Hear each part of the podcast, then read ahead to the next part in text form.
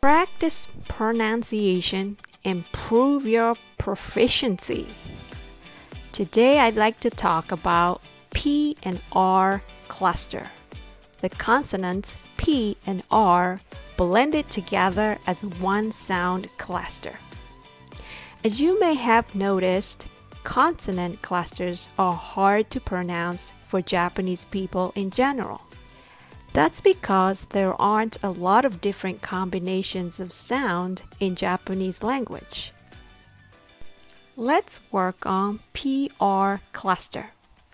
First of all, you need to be able to pronounce the letter P sound by itself.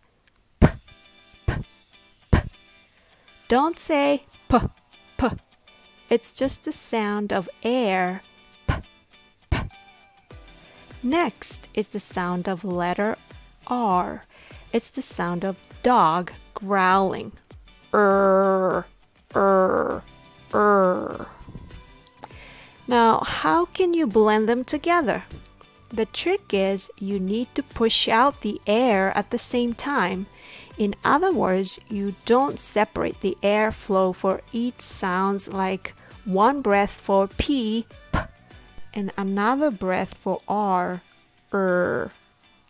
P, er. P, er. Listen how I connect them together with the flow of my breath. Purr. Purr. Purr. Try to imagine you are imitating the sound of trumpet. Purr, purr, purr, purr, purr. Purr. Okay, can you do it? Let's practice with some words.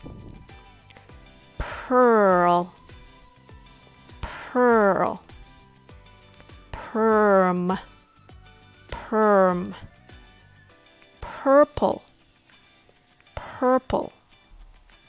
Practice, practice, present, present, price, price, problem, problem, prove, prove, practice, pronunciation and improve your proficiency.